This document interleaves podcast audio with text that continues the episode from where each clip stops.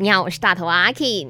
我们今天一起放开来说说，你是如何去度过那些身材焦虑啊、容貌焦虑啊、年龄焦虑的呢？没什么不能说，没什么放不下，赶紧把你的遭遇心事跟大头阿 K 放开来说。这时候我要先 Q 一下 J 旁言语的《Loving My Body》这首歌呢，它也是提醒大家嘛，我们不要呢过度的，你知道。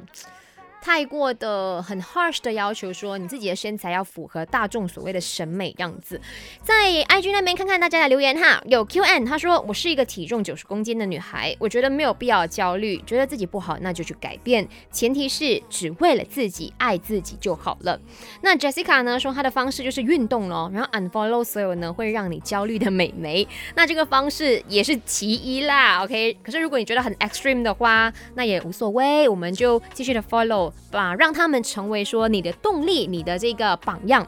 那我自己也可以，我来讲一下，当初我的身材焦虑，我是怎么样熬过来的。我最大的问题那时候呢，是感受到说我自己的健康亮红灯了，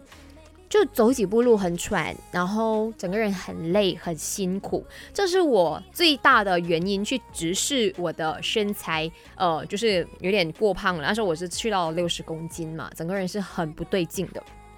然后我就开始有运动啦，然后饮食部分我注意啦，就把很多的那些煎炸食物呢给减少啦，甚至是先不碰它这样子。然后呢，我就想要跟大家说，OK，因为我过程当中也有配合一些疗程啊，怎么样嘛？嗯，到现在你说我会不会还会有焦虑？真的少很多，不是因为说，哎呦阿 K 你成功瘦下来了吗？所以你讲这种话，咦呀。我依然有这个权利说这种话，我依然有小腹的，我依然那个腿还是很松弛的，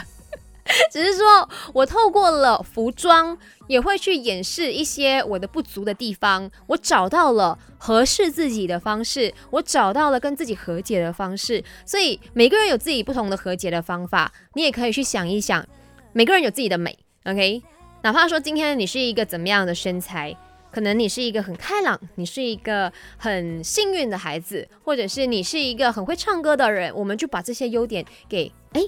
发扬光大，让更加多人看。可是最重要，记得身心灵要健康。